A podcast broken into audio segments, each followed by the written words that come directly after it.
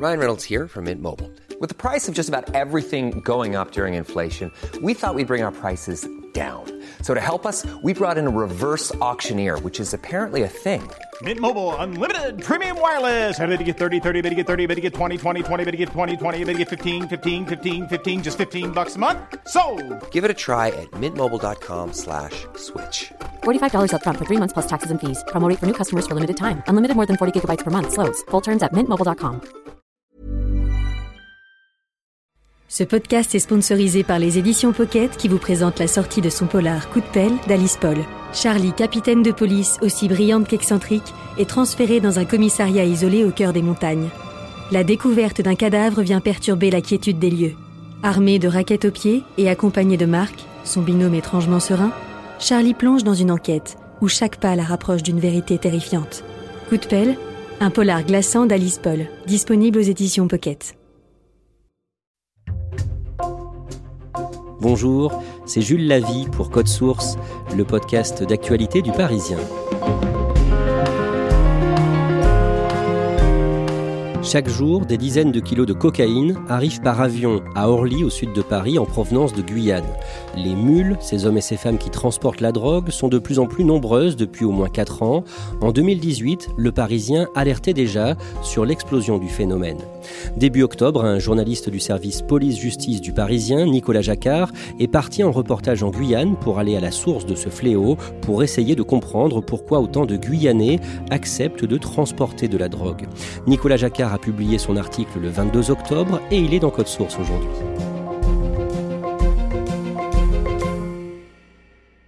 Nicolas Jacquard, le dimanche 2 octobre, vous atterrissez en Guyane à l'aéroport Félix Éboué de Cayenne. Vous allez enquêter sur les mules, ces hommes et ces femmes qui transportent de la cocaïne par avion entre la Guyane et la métropole.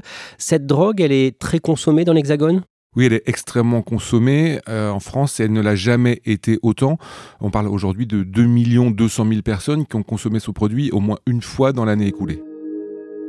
Après avoir atterri à Cayenne, vous vous rendez ensuite à 250 km de là, à Saint-Laurent-du-Maroni.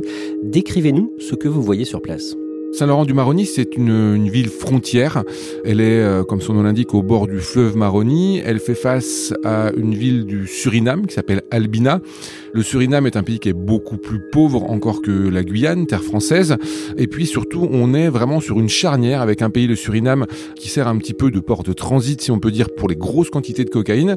Et puis cette drogue, elle va passer le fleuve Maroni jusqu'à Saint-Laurent pour ensuite être acheminée vers Cayenne et puis la France.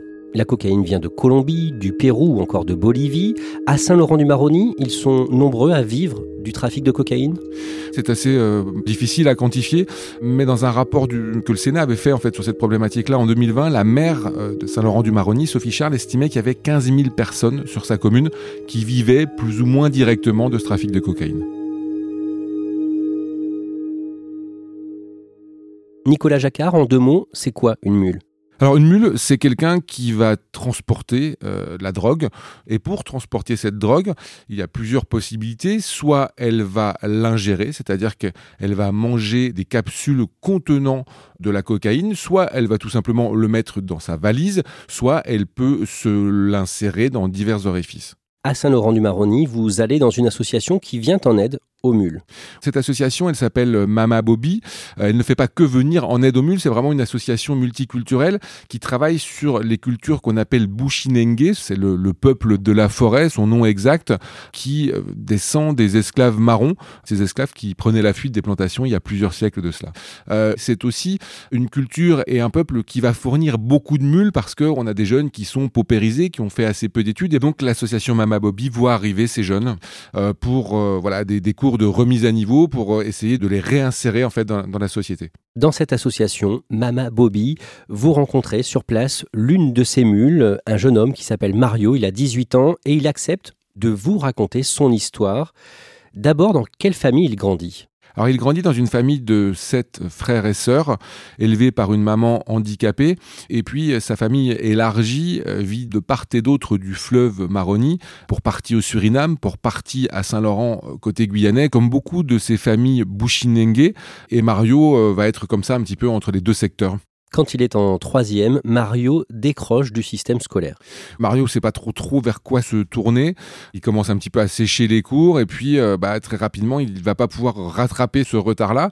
Alors il arrête l'école euh, en troisième et puis il va essayer de vivre de petits boulots. Mais on sait que le, le taux de chômage euh, dans cette partie de la Guyane est extrêmement élevé et qu'il touche vraiment de plein fouet les 18-25 ans. Mario vit des aides de l'État et un jour, quand il a 17 ans, Nicolas Jacquard, il apprend qu'il va devenir papa. Il se découvre euh, bah, futur papa alors qu'il n'est même pas encore majeur.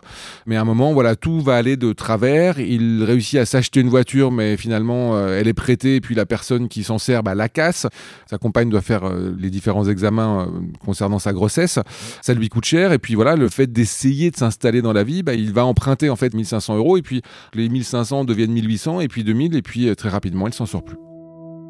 Les gens à qui Mario a emprunté de l'argent sont de plus en plus insistants et pour lui permettre de rembourser sa dette, il lui propose une solution, faire la mule.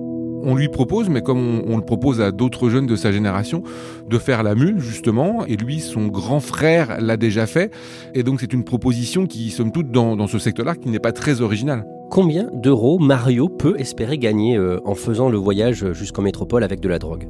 C'est assez aléatoire, on nous parle de chiffres qui vont en gros de 2, 3 000 jusqu'à 7 000 euros. Euh, on a le sentiment que quand même dans la plupart des cas, euh, la somme qui va être donnée à ces mules est plus proche de la fourchette basse que de la fourchette haute que je viens de vous citer. 2 000, 3 000 euros donc, ça ne semble pas énormément d'argent vu les risques qui sont pris. Alors si vous faites la, comparaison, c'est quand même plusieurs mois de RSA pour quelqu'un qui serait au minima sociaux. Et puis euh, sur place, bah, ça permet bah, de financer euh, parfois les fournitures scolaires à la rentrée, les, petites réparations des maisons, des carbets. Donc c'est quand même une somme. Mario accepte finalement de faire la mule pour le compte d'un trafiquant local. Le voyage est prévu au printemps, mais avant ça, Nicolas Jacquard, pour mettre toutes les chances de son côté, Mario décide d'avoir recours aux sciences occultes. Oui, alors c'est quelque chose de très courant, un, passage quasi automatique pour ces peuplades de Bushinenge. Quand on se lance dans ce voyage, quand on devient mule, en fait, on va voir ce qu'on appelle l'obiaman, qui est une forme de sorcier. Alors il va faire des bains traditionnels purificateurs. Ils sont réalisés par l'obiaman avec différentes feuilles, différentes plantes. Ces bains sont censés vous protéger du mauvais œil et censés permettre de passer le produit sans encombre. Et un jour, au mois de mai, Mario traverse le fleuve Maroni pour rejoindre le Suriname et la commune d'Albina. Qu'est-ce qu'il fait sur place? C'est là-bas, on disait que la drogue est stockée. Euh, certaines sources nous parlaient de 10 tonnes de cocaïne qui seraient en attente de transit vers la Guyane et puis la France.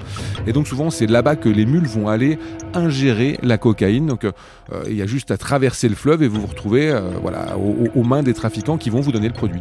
À quoi ressemblent les capsules que doit avaler Mario?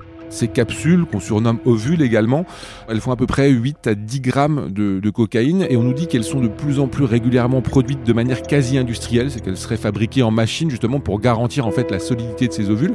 Avant, on avait une fabrication qui était un petit peu artisanale avec du cellophane, euh, voilà, qui était brûlé, qui entourait en fait euh, l'ovule et on sait qu'il y a eu des, accidents parfois mortels. Certaines personnes sont décédées dans les avions justement pendant le trajet. Il suffit que quelques grammes de cocaïne explosent dans l'estomac que la personne décède d'un arrêt cardiaque. Euh, là, depuis 2017, il n'y a pas eu d'accident, donc on pense qu'en fait, ces ovules, justement, sont fabriqués désormais en usine. Les mules, en quelque sorte, vont s'entraîner. Elles vont avaler euh, voilà, divers aliments. On parle de grains de raisin, on parle de saucisses knacky. Et à force d'avaler tout ça avec euh, de l'huile d'olive, en fait, pour ne pas se racler la gorge, eh ben, on va s'entraîner justement à ingérer les ovules. Mario avale combien de capsules de cocaïne D'après ce qu'il nous a dit, il a avalé très exactement 75 capsules de cocaïne de 8 grammes chacune. Et il en a aussi dans ses baskets. Il en a aussi dans ses baskets parce que tous les moyens sont mis euh, à contribution par les trafiquants pour tenter de passer la drogue. Et chacune de ces baskets contient 300 grammes de cocaïne dans sa semelle. Mario a donc sur lui plus d'un kilo de cocaïne. Nicolas Jacquard, ça représente beaucoup d'argent? Il faut savoir que le, prix de cette drogue dans les environs de Saint-Laurent et au Suriname est à peu près de 4000, 5000 euros le kilo actuellement. Une fois arrivé en métropole, si on parle là du prix au détail, c'est-à-dire de la drogue revendue au gramme une fois coupée, on approche les 100 000 euros le kilo. Après avoir euh, ingéré la drogue et avec ses baskets donc chargées de, cocaïne, que fait Mario? Alors il va revenir à, Saint-Laurent-du-Maroni avec le trajet en pirogue qu'il effectue régulièrement. Et une fois à Saint-Laurent, il va prendre le transport collectif. Ce sont euh, des utilitaires, des 6-9 places qui font la navette de Saint-Laurent-du-Maroni jusqu'à Cayenne, à l'aéroport Félix-Éboué, donc il y a environ 250 km c'est forcément stressant parce que bah, il, a la drogue cette fois dans le ventre. Il y a quand même un contrôle à passer.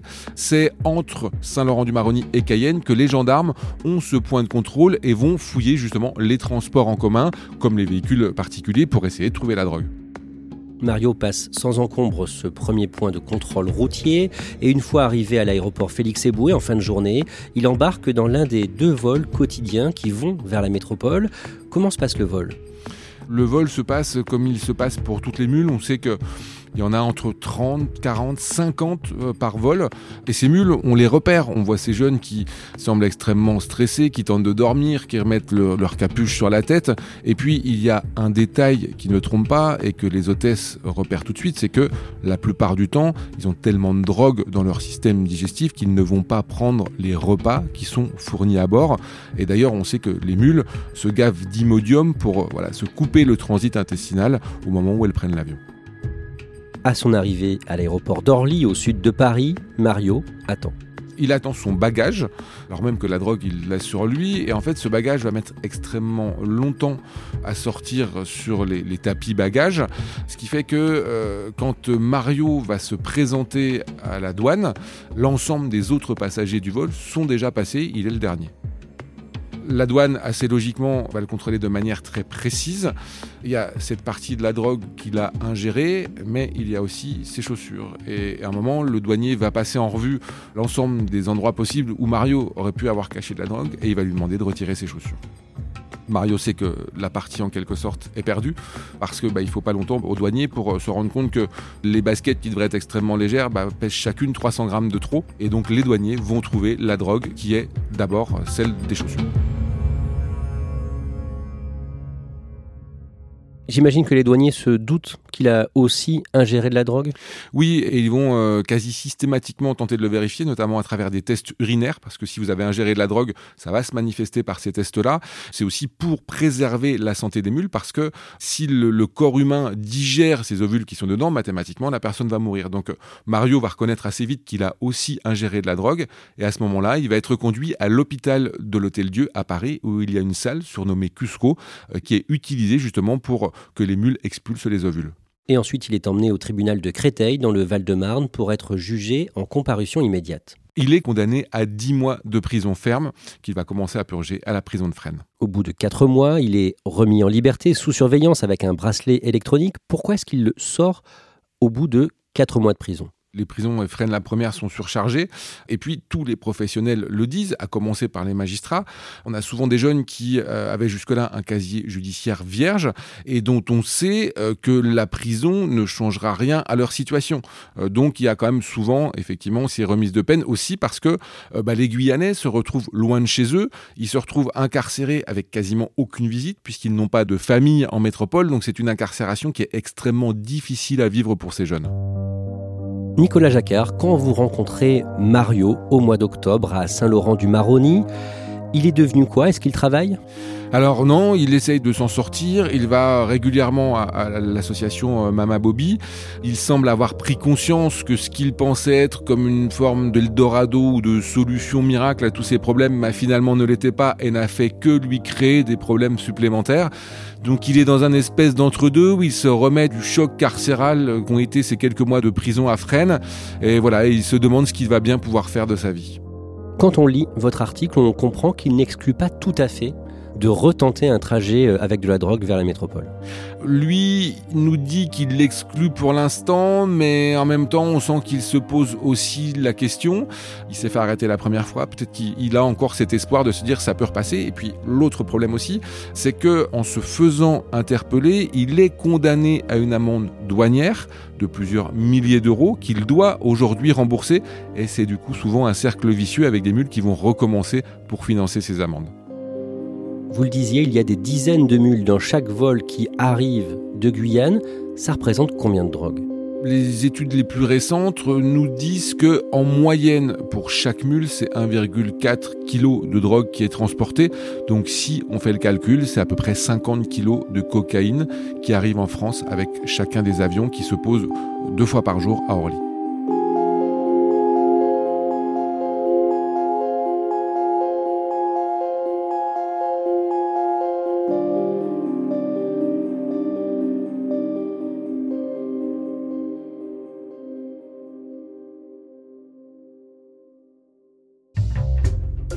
Merci à Nicolas Jacquard. Code Source est le podcast quotidien d'actualité du Parisien. N'oubliez pas de vous abonner pour ne rater aucun épisode. Vous pouvez nous écrire code source at leparisien.fr. Cet épisode a été préparé et produit par Raphaël Pueyo avec Clara Garnier-Amouroux. Réalisation Julien Moncouquiole.